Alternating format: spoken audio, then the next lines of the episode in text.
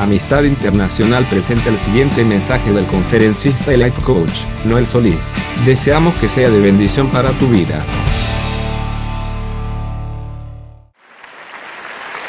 Hoy les quiero hablar sobre algo que nos pasa a todos en algún momento de nuestras vidas.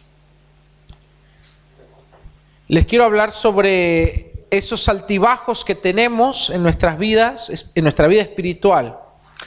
Y para eso quiero leer un versículo en el libro de Santiago, capítulo 5. Le voy a pedir si me acompañan.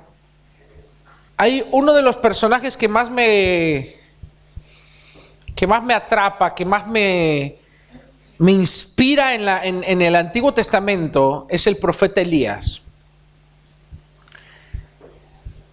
No, no, no necesariamente por la parte donde la Biblia nos habla de su poder, de su unción, de cómo hacía llover fuego del cielo, de cómo eh, oraba y, para que no lloviera y, no llovía y volvía a orar para que lloviera y, llovía en la tierra, sino por otra, otra, otra faceta de él, que es la que quiero que veamos hoy. En el libro de Santiago capítulo 5 versículo 17 dice que Elías era un hombre sujeto a pasiones semejantes a las nuestras. Otra versión dice, Elías era un hombre con limitaciones semejantes a las nuestras. Y en la nueva versión internacional dice, Elías era un hombre con debilidades como las nuestras. En otras palabras, Elías le pasaban cosas como a nosotros. Tenía esos altibajos en su vida. Y algo que a mí me sorprende de la vida de Elías es esta parte. Hubo un momento donde Elías juntó a todo Israel, porque había más de 400 de profetas de Baal Israel estaba en un momento donde se había apartado de Dios. Y Elías viene lleno del fuego de Dios, lleno del Espíritu Santo, y le dice a Israel, es tiempo de que escojan, o siguen a Dios o siguen a Baal. Pero no puede haber dos dioses en sus corazones. Y Elías desafió no solamente al pueblo de Israel, sino a los profetas de Baal, y les dijo, vamos a ver quién es el verdadero Dios. E hizo una serie de pruebas, que ya la mayoría las conocen, donde les dice, vamos a hacer un sacrificio. Y ponen el sacrificio, cavan una zanja alrededor, y dice, vamos a hacer esto, el, Dios que sea el verdadero Dios, que responda con fuego. Y que caiga fuego del cielo y que, y que encienda el sacrificio. Entonces juntaron una pila grande, madera, el sacrificio de los animales. Y Elías todavía dijo, vamos a mojar esto. Agarró, lo mojó, hizo una zanja alrededor con agua también, como para que no quedara duda de que el Dios que respondiera era verdaderamente Dios. Entonces dice que los profetas de Baal empezaron a hacer sus danzas, sus rituales, empezaron a cortar y a derramar sangre, porque era parte de su ritual. Oraron, clamaron, y Elías todavía se burlaba de ellos y le decía, bueno, griten más fuerte, no sea que esté dormido su Dios Baal. Cuando terminaron de hacer todo su show, más de 400 profetas contra un profeta de Jehová. Elías dice, bueno, ahora Señor, muestra quién es Dios. Dice que cayó fuego del cielo, consumió el sacrificio, chupó el agua quedó seco y aún las piedras quedaron secas. Y el pueblo se maravilló ante el poder de Dios y el Dios de Elías. Y Elías se levantó con esa unción, con esa autoridad. Imagínate, estaba al máximo de su ministerio. Y dice, bueno, agárrenlos y los cazaron a todos. Y dice la Biblia que personalmente él les cortó el cuello a los 400 profetas de Baal, los mató. Y dijo, aquí solo hay un Dios. Y como la ley decía que tenías que matar a todo falso profeta. Entonces él cumplió la ley de Dios y mató a los profetas. Y el pueblo trajo, tuvo un avivamiento, un despertar Derribaron todos los altares de Baal, derribaron todos los altares a otros dioses y, se, y, se, y se, nuevamente el pueblo fue al templo de Dios que estaba abandonado, se reinstituyó el sacrificio, los sacerdotes empezaron a trabajar, todo Israel se volvió a Dios. Ahora yo cuando leo eso digo, wow, ¿quién no quisiera ser como Elías? Que vas ante un pueblo indiferente que está adorando a otro Dios, al pueblo de Dios que tendría que adorar a Dios, está adorando a otros dioses. Y yo creo que es la situación a veces de la iglesia de hoy en día. La iglesia ya eh, ha terminado adorando al dinero, la comodidad, el placer, el materialismo, la prosperidad, el éxito. Y hay muchos baales dentro de la casa de Dios, muchos baales en Israel. Y viene Elías y desafía al pueblo y muestra el poder de Dios con fuego. Pero ¿qué pasa? Al poco tiempo después que tú lees esa historia, tú te encuentras a un Elías deprimido, queriendo morir, desanimado, porque una mujer, Jezabel, que era la amante del rey Acap, sacerdotisa de Baal justamente, cuando se enteró de, que, de lo que Elías hizo, pues esta prostituta, porque era una prostituta, era una amante, una concubina de, de Acab. Dice, yo voy, a, yo voy a entregar a Elías para que los perros coman su sangre. Y Elías, mira qué tremendo lo que pasa aquí.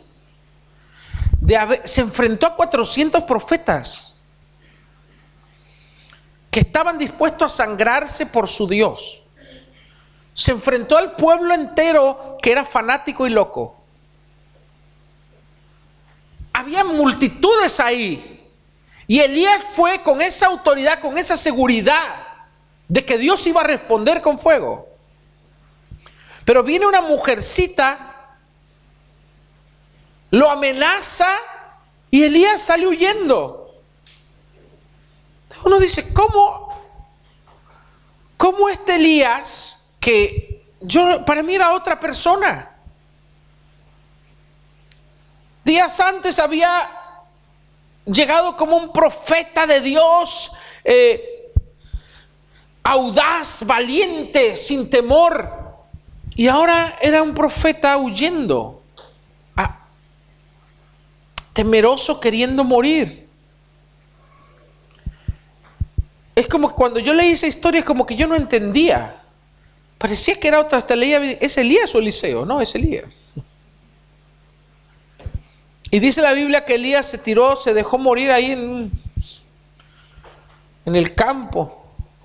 Que vinieron, Dios tuvo que enviar cuervos para que lo alimentaran. Tal era su depresión, su desánimo, que Dios tuvo que enviar cuervos para que lo alimenten a Elías. ¿Por qué pasamos por esa situación? Y cuando leemos en Santiago, que dice, Elías era un hombre con pasiones semejantes a las nuestras. Y ahí yo puedo ver, puedo ver reflejado nuestra condición en ese Elías. ¿Por qué? Porque nosotros somos así. Un día nos devoramos el mundo y decimos, Dios, amén, te amo, voy a conquistar el mundo por ti, Señor, y nos comemos todo, matamos a los profetas, los degollamos y hacemos caer fuego del cielo. Y otro día, por alguna situación pequeña o por una pavada, toda nuestra fe se va por el drenaje. Viene una Jezabel o el espíritu de Jezabel y nos empieza a amedrentar, a debilitar. Y, toda esa fe que teníamos, esa ese fuego de Dios termina convirtiéndose en desánimo, en agotamiento espiritual.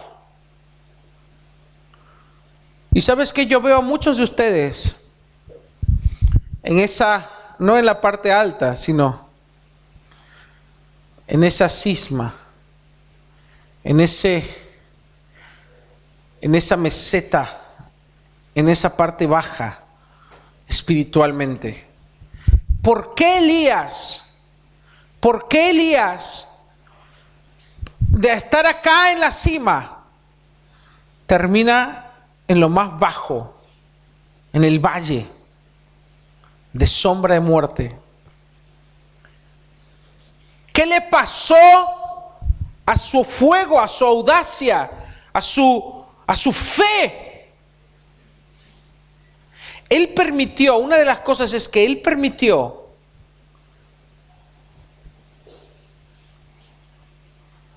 que el éxito lo afectara. Él permitió que la victoria suplantara su fuente de poder. Eso es lo que yo creo. Pero lo encontramos en la Biblia porque dice que Elías era un hombre sujeto a pasiones. Esto es sujeto a emociones. Elías se emocionó cuando estaba acá arriba y dejó de hacer lo que él hizo para llegar allá arriba. No sé si, si, sabe, entiende hacia dónde estoy yendo. Cuando Elías fue y desafió a los 400 profetas de Baal, Elías ya iba de haber estado en la presencia de Dios. Elías no venía de Disneyland. Elías no venía de haber estado jugando bowling o al billar tres días.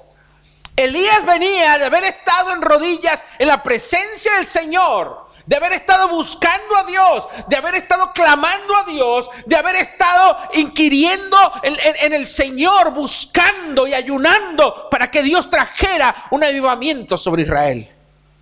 Elías venía de estar en una búsqueda. Porque él decía, le decía, ¿dónde está el Dios de Elías? Decían. Se volvió un dicho. Porque Elías tenía un Dios diferente, pero no porque era otro Dios, sino porque Elías buscaba a Dios de manera diferente. Elías era un hombre de fuego. Pero ¿de dónde salía ese fuego? Ese fuego salía de estar delante de la presencia de Dios. Entonces cuando Elías se encontraba acá arriba, en el pico de su éxito, de su, de su bendición espiritual, de haber derrotado a sus enemigos, de haber avergonzado a Baal, de haber visto el fuego y la gloria de Dios descendiendo, Elías dejó de hacer eso que lo había llevado a tener fuego. Y muchos de ustedes hoy se encuentran en ese momento y en esa posición. Ese fuego que tenían en sus vidas es solamente un recuerdo del pasado. En algún momento hiciste algo para tener ese fuego. En algún momento tu corazón estuvo encendido. En algún momento tú conocías al Dios de Elías. Pero ese es un recuerdo. Porque hoy no estás acá. Hoy estás en el valle. Y eso le pasa a muchos. Elías era un hombre con pasiones, con limitaciones semejantes a las nuestras. Entonces, muchos se preguntan por qué Elías está huyendo ahora. ¿Por qué Elías está desganado? ¿Por qué no tienes ganas de orar? ¿Por qué no tienes ganas de leer la Biblia? ¿Por qué no tienes ganas de servir a Dios? ¿Por qué buscas pretextos cuando se trata de servirle? ¿Por qué es más fácil ir al cine o ir a pasear que ir a orar o a buscar a Dios? ¿Por qué resulta tan atractivo ir a un desfile o ir a un concierto, pero estar en, la reunión de oración o en el estudio bíblico ni pasa por tu mente? Porque el fuego se ha apagado, casi apagado de tu corazón. Y Dios le dijo a una iglesia, tengo una cosa contra ti, que has dejado tu primer amor. Porque no eres ni frío ni caliente. No es que te fuiste al mundo, no, vas a la iglesia cada tanto. Eres cristiano. No es que andas ahí pecando. Pero ¿qué estás haciendo de bueno? ¿Cuál es tu fruto? ¿Cuántas almas has traído a los pies de Cristo? Si mañana murieras y estuvieras delante de la presencia de Dios, Dios te dijera, ¿qué hiciste por mí? ¿Qué hiciste por mi reino? Tal vez Muchos responderían,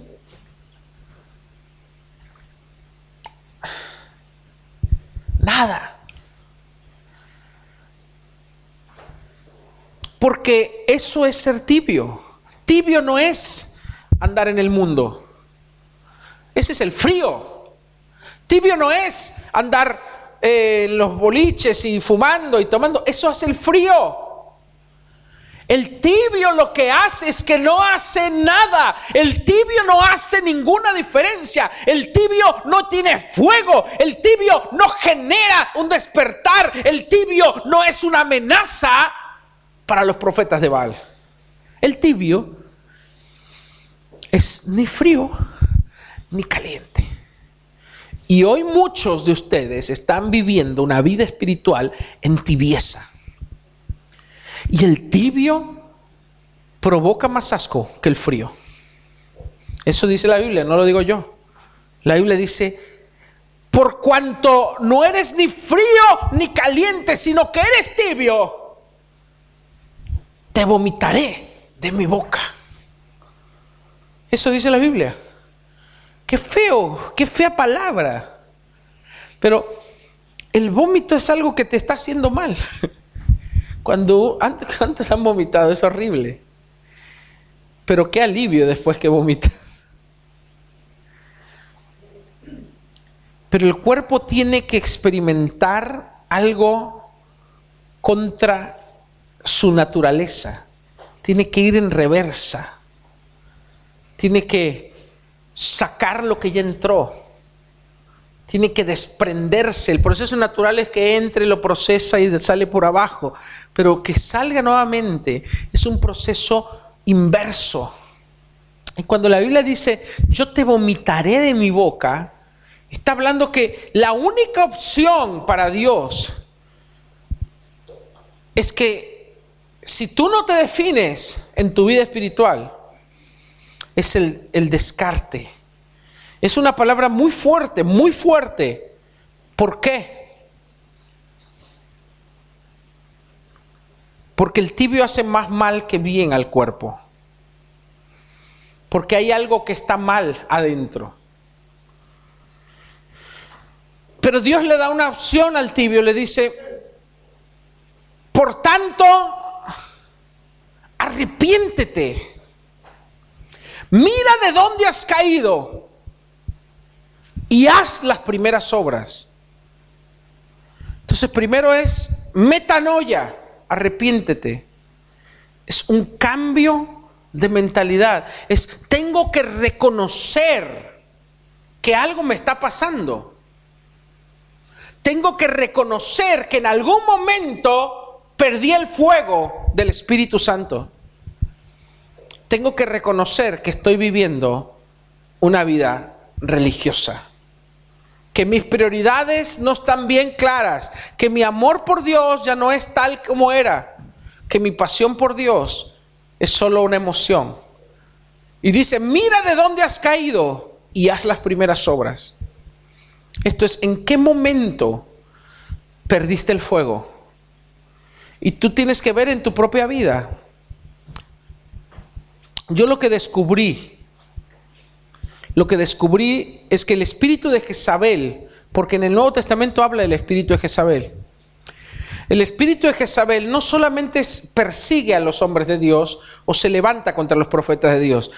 Uno de las de los objetivos del espíritu de Jezabel es producir en tu vida desánimo, producir en tu vida muerte y carencia de fruto. ¿Por qué? Porque Elías, que tendría que haber liderado al pueblo, ahora se encontraba escondido y huyendo. Elías, que tendría que haber sido un líder, ahora se encontraba en medio del campo huyendo. Y eso es lo que sucede cuando el espíritu de Jezabel viene a tu vida. Lo primero que provoca es que te saca, desubica en tu posición con Dios. Hace que te vuelvas infructífero hace que tú dejes de cumplir tu llamado, que tú dejes de cumplir tu propósito, que tú dejes tu lugar.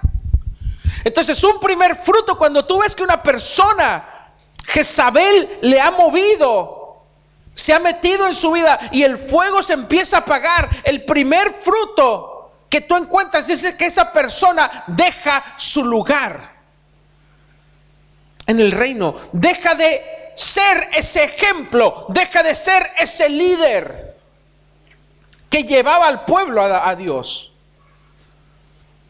¿Cuántos de ustedes tienen un llamado? ¿Cuántos de ustedes tienen un llamado? Y sabes qué? Ese llamado es lo primero que tú dejas a un lado. ¿Cuántos de ustedes tienen un propósito que cumplir en el reino? Muchas veces Dios te ha querido usar para que tú seas un ejemplo, para que tú seas un líder, para que tú motives a otros, pero en vez de hacer eso, termina siendo un estorbo, termina siendo un mal ejemplo, termina siendo un tropiezo. ¿Por qué? Porque estás dejando tu posición delante de Dios. Y en vez de estar liderando al pueblo, estás escondido en tu propia vida, escondido en tu miseria, en tu depresión, sumido en tu propia oscuridad. Cuando tendrías que ser luz, te conviertes en tinieblas. La luz que hace, ilumina, te dice, muestra dónde está el camino. Permite que otros vean hacia dónde van. Cuando la luz se apaga, los que están a tu alrededor no tienen visión. Ya no eres un faro, un foco que, muestra el camino, al contrario, te conviertes en oscuridad, en tropiezo para otros. Yo, yo, yo, yo hoy, hoy estuve orando y le dije, Señor, dame una palabra para la iglesia. Por eso no estamos transmitiendo en vivo. Porque digo, ya pasaron varios años y no veo fruto. Muchos están yendo para atrás en vez de ir para adelante. ¿Qué está pasando? Y Dios me dijo, muchos están como Elías. Elías tenía un gran llamado. Elías era un hombre de Dios. Elías era un líder. Tenía un gran propósito, gran potencial, pero ¿qué estaba haciendo con eso? En vez de liderar al pueblo, en vez de ser ejemplo, estaba huyendo dejando su posición, dejando su lugar en Dios. Y estaba haciendo una vergüenza, porque nadie lo estaba siguiendo aparte. Es como Jonás cuando se fue.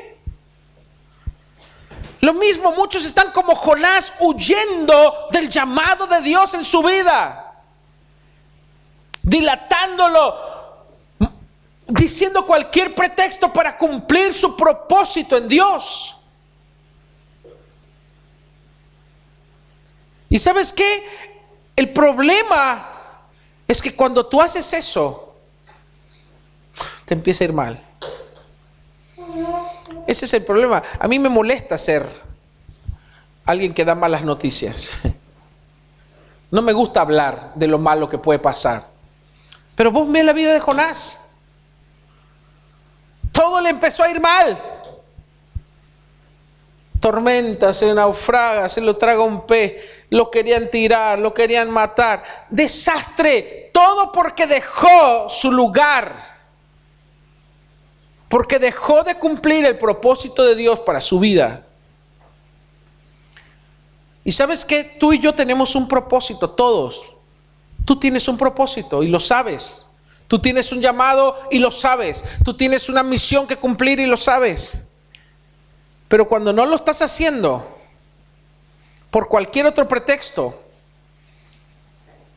tú te encuentras como Jonás y te encuentras como Elías, pero no en su mejor parte no en su mejor tiempo, no en su mejor momento, sino en su peor momento, cuando huían de Dios, cuando huían de su llamado, cuando huían de su propósito. ¿Y sabes qué? ¿Cómo te puedes dar cuenta? Pregúntate qué estás haciendo hoy por Dios. Porque muchos, muchos dicen, yo soy Elías. ¿De qué habla, pastor? Yo soy el gran siervo, la gran sierva, o yo serví, yo hice esto, yo hice lo otro. No me interesa tu pasado. ¿Cuál es tu presente? De eso estamos hablando. Porque si vivimos por de las migajas del pasado, no sirve. Y si vivimos por la esperanza del futuro, tampoco. ¿Cuál es tu presente? Yo quiero que te hagas esa pregunta. ¿Qué haces por Dios? ¿Qué diferencia estás haciendo en el mundo? ¿Qué diferencia estás haciendo en el reino? ¿O estás tan ocupado en tu propia vida que eres como Elías y Jonás cuando se olvidaron de su llamado? No tiene ninguna honra porque eso hace el del mundo. Jesús le dijo, no os afanéis, ¿por qué vas a vestir? ¿Por qué vas a comer? ¿Por qué vas a Porque eso hacen los mundanos, eso hacen los gentiles. Eso es lo que hacen, viven para sí mismos. Pero si yo no vivo por algo mayor a mí, yo soy un derrotado. Soy un fracasado en la vida. Tengo que tener un propósito y estar viviendo por ese propósito. Pero no mi propósito, sino el propósito de Dios. ¿Qué estás haciendo por Dios? Hazte esa pregunta. ¿Qué estás haciendo hoy por Dios? ¿Estás como Elías siendo un ejemplo? ¿Estás siendo una amenaza a Satanás? ¿Estás llevando a otros? Como ¿Estás siendo inspiración a otros como lo fue Elías? ¿O estás en la parte de Elías que no estaba haciendo nada? Estaba haciendo lo opuesto. No era ejemplo, no era inspiración, estaba solo, encargándose de sus propios dramas. Todos tenemos dramas. Todos tenemos dramas. Todos tenemos complicaciones. Todos tenemos luchas. Todos tenemos pretextos. Todos tenemos imposibilidades. Todos tenemos estorbos en el camino, luchas. Todos tenemos eso. No eres el único. Pero la diferencia está en que unos no permiten que eso les prive de cumplir su propósito con Dios. Y ven la mano de Dios sobre su vida. Y otros usan eso como pretexto para no cumplir su llamado. No sabemos cuánto tenemos de vida. ¿Y sabes qué? Gracias a Dios, Dios es tan bueno y misericordioso que siempre manda a alguien, un cuervo. Hoy yo vengo de cuervo a hablarte, a alimentarte, a decirte, levántate, porque todavía tienes camino por delante. Eso es lo que vino el ángel a decirle a Elías, Elías, levántate, no ha llegado tu hora. Largo camino te resta. En otras palabras le dijo, Dios todavía tiene planes para ti. Todavía puedes hacer algo. pero tienes que salir de tu letargo. Una cosa le dijo a Elías, levántate. El ángel no fue y lo levantó. El ángel le dijo, tienes un destino. Todavía tenés largo camino adelante, pero tú te tienes que levantar. Y sabes que hoy Dios te dice lo mismo. ¿Quieres salir de ese agujero? ¿Quieres cumplir tu propósito? Bien, pero tú te tienes que levantar. No te va a venir a levantar nadie. Nadie va a venir a levantarte y dice, ay, pobrecito Elías, mira qué mala la Jezabel. Nadie te va a decir, ay, cuánto estás sufriendo. Yo entiendo tu vida. No, Dios dice, levántate, te queda camino por recorrer. Tengo un propósito contigo. Entonces tú tienes que responder. Hoy estuve analizando un versículo que me encantó. ¿Cuántos saben ese versículo que dice todas las, perdón, Dios produce en nosotros tanto el querer como el hacer. Es Filipenses 2.13. Vamos a leerlo. Filipenses 2.13. Dice, porque Dios es el que en vosotros produce así el querer como el hacer por su buena voluntad. Eso dice la versión Reina Valera. Te voy a decir, te voy a decir lo que dice otra versión. Dice, Dios trabaja en ustedes y les da el deseo y el poder para que hagan lo que a Él le agrada. Siempre hemos entendido mal este versículo. Este versículo, cuando lo leemos en la versión Reina Valera, pareciera que dice, Filipenses 2.13, porque Dios es el que produce en nosotros el, querer como el hacer. Entonces siempre yo escucho cristianos que dicen, no, Dios pone en ti el querer y el hacer. Entonces es como que muchos se escudan en eso y dicen, bueno, que Dios me ponga las ganas. ¿No? Pero no es lo que dice ese versículo. Yo me puse a investigar un poquito la palabra en griego y me llevé una gran sorpresa. Donde dice, Dios produce. ¿Sabes cuál es la palabra? Hace poquito la, estudiamos. Energeo. La misma palabra que dice la oración eficaz del justo puede mucho. La palabra en griego eficaz es energeo.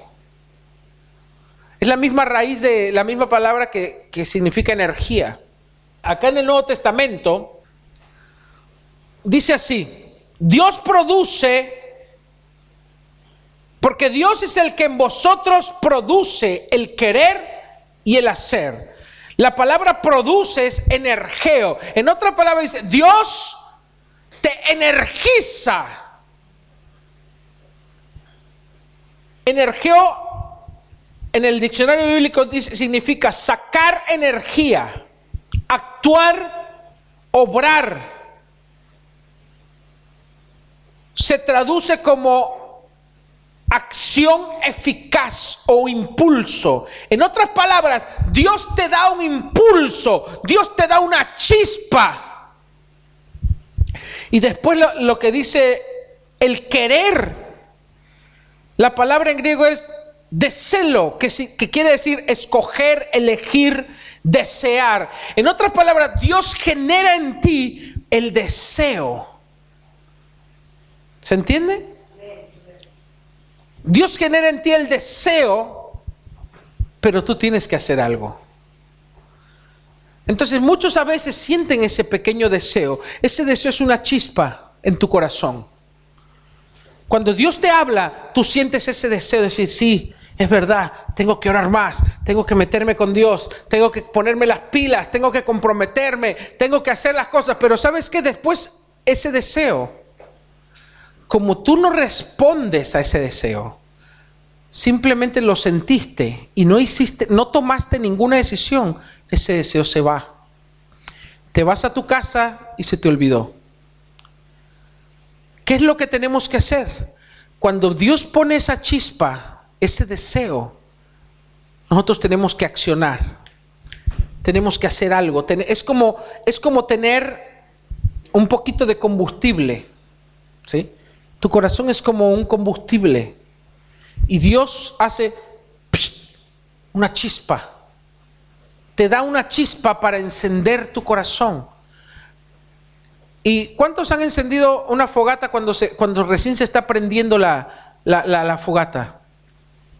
Si tú no haces nada, esa chispa o ese pequeño eh, inicio de fuego, si tú no lo avivas, si tú viste que hay que soplarle despacito, pues si le soplas muy fuerte, se apaga. Si no le soplas nada, se apaga. Tienes que alimentar esa chispa. Y cuando tú soplas suavemente esa chispa, y mira lo tremendo, cuando Elías sale de ese valle y, y empieza a subir nuevamente, dice que se esconde en una cueva. Y dice la Biblia que vino un terremoto, un viento fuerte, que rompía árboles, todo. Dice, pero Dios no estaba en el viento. Y después dice, vino un soplo apacible. Y Dios estaba ahí. Y salió Elías. Y ahí Dios le dijo a Elías, Elías me reservé a siete mil que no doblan su... O sea, le dijo, hay un propósito, tienes que disipular a eso. Si ahí Elías baja e inicia lo que es la escuela de profetas, de los hijos de los profetas, y empieza a disipular, y ahí encuentra Eliseo y disipula y empieza a dar fruto a Elías. Elías se iba a quedar como un hombre sin fruto, sin descendencia, no iba a tener legado ningún legado en su vida si él no hubiera respondido a, esa, a ese soplo apacible. ¿Y sabes qué? Si tú no respondes hoy a la voz de Dios, tú puedes quedarte como una persona sin fruto, estéril en tu vida, sin legado. Tú vas puedes llegar a viejo y, y decir, ¿qué hice con mi vida? ¿Qué hice para Dios? Y puedes no encontrar nada.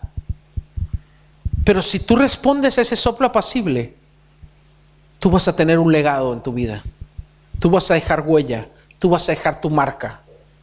Pero tienes que responder. Hoy Dios te está dando una chispa. Hoy Dios está chispeando en tu corazón sin fuego. Pero tú puedes hacer como siempre, irte de acá y pensar que algo va a pasar y no va a pasar nada. O tú puedes hoy decir, yo voy a aprovechar esa chispa pequeña en mi corazón y voy a hacer un soplo apacible sobre ello. Voy a alimentar ese fuego pequeñito.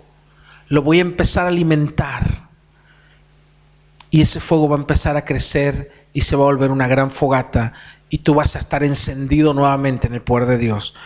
O puedes no hacer nada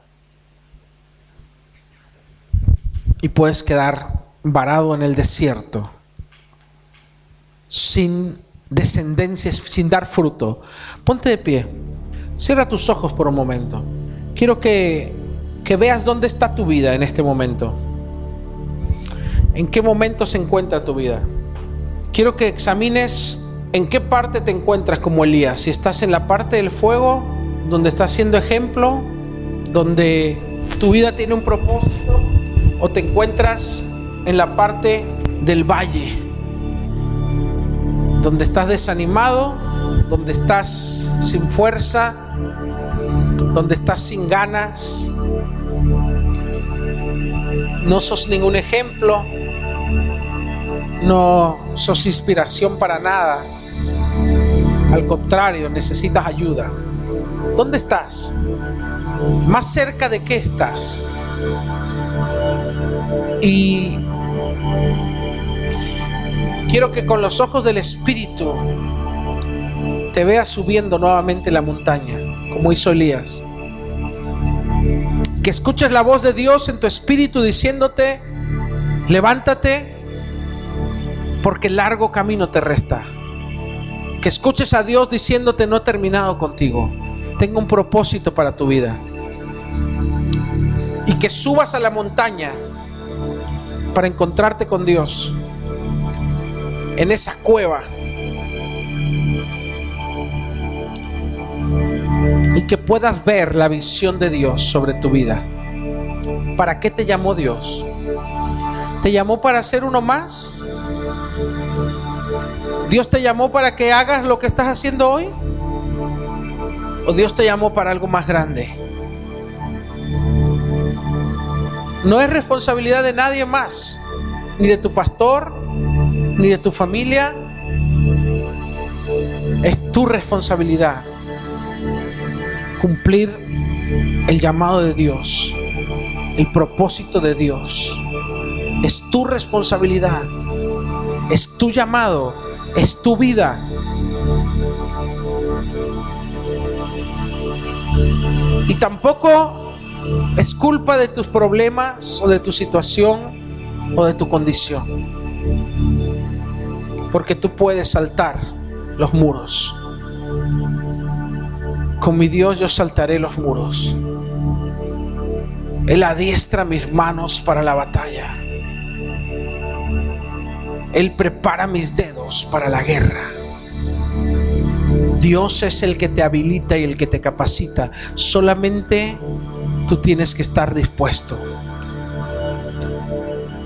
Deja que el soplo del Espíritu, si hoy está soplando Dios a tu corazón, si hoy Dios está encendiendo una llama en tu espíritu, aunque sea, es muy pequeña, pero hay una llama, hay esas ganas, ese deseo de decir, sí, voy a cumplir el llamado de Dios, sí, voy a cumplir el propósito de Dios, sí, voy a dejar de perder el tiempo, voy a dejar de poner pretextos, voy a dejar de poner excusas, voy a encaminarme a ser ese hombre o esa mujer que Dios quiere usar que es ejemplo, que es inspiración a otros. Voy a ponerme las pilas con Dios. Responde a ese soplo apacible. Y yo quiero que uses los ojos de la fe. Y yo quiero que tú te veas a ti mismo cumpliendo ese propósito. Que te veas siendo ejemplo, que te veas guiando a otros al Señor, que te veas inspirando a otros, que tu vida es una inspiración a otros. Quiero que te veas ahí, porque ese es tu lugar. Eso es a lo que Dios te llamó. Hay siete mil que no han doblado sus rodillas ante Baal. Hay siete mil que no han sucumbido ante Jezabel. Y tú eres alguien que Dios escogió para guiarlos. Tú eres alguien que Dios llamó para ser un líder. Tú eres alguien a quien Dios le dio una responsabilidad. Tú tienes un compromiso, tú tienes un llamado, tú tienes un propósito con Dios. Deja de mirar a un lado, deja de culpar a otros. Y empieza a tomar tu responsabilidad. Empieza a tomar tu lugar y dile, sí Señor, aquí estoy. Cuenta conmigo. Yo voy a ser el Elías que tú necesitas.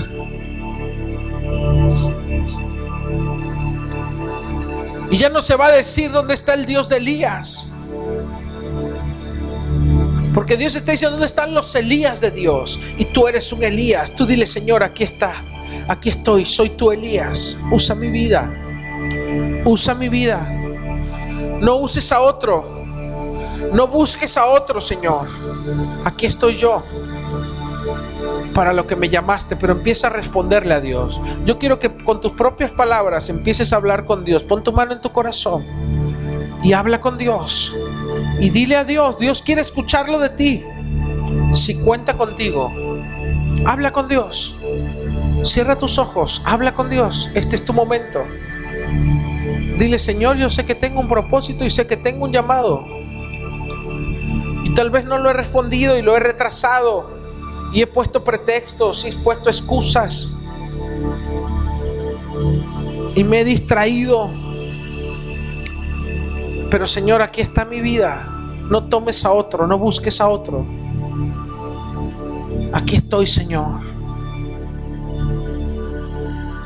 Levántame como Elías. Sácame del valle de sombra de muerte Pon mis pies sobre peña, sobre roca. Hazme andar en las alturas. Y que pueda yo escuchar el soplo apacible de tu voz, hablando a mi corazón, diciéndome es tu tiempo. Mi hijo, yo te escogí, yo te llamé. Mi hija, yo estoy contigo. Oye la voz del Espíritu Santo diciéndote yo estoy contigo. Oye la voz del Espíritu Santo diciéndote yo te elegí, yo te escogí. Mío eres tú, mía eres tú.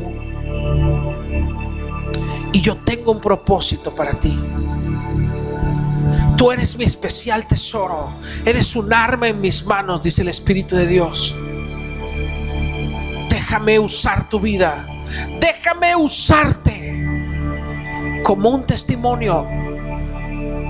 Déjame usarte para liderar a otros, para inspirar a otros, para motivar a otros, para ser ejemplo. Déjame ponerte en el frente de batalla. Déjame contar contigo, dice el Espíritu de Dios.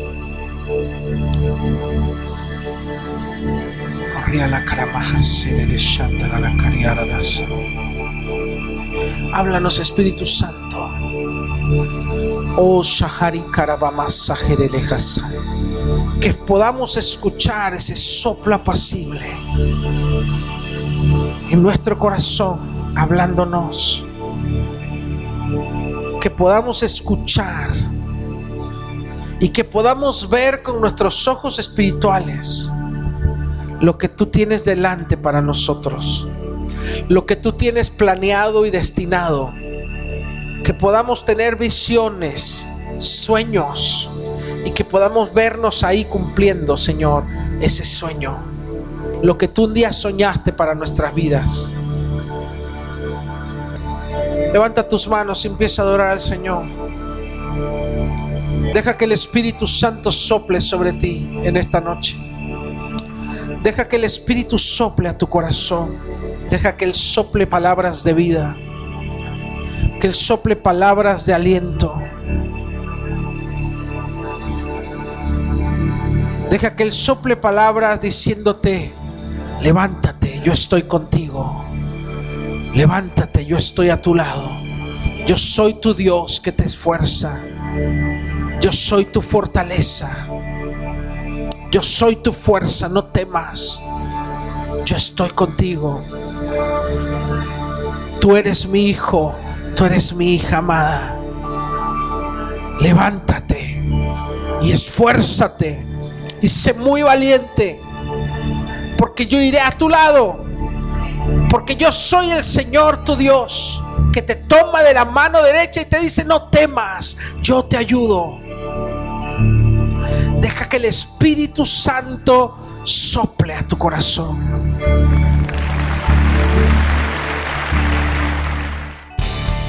Visítanos en soyamistad.com o síguenos en nuestra página de Facebook, Amistad Internacional. Dios te bendiga.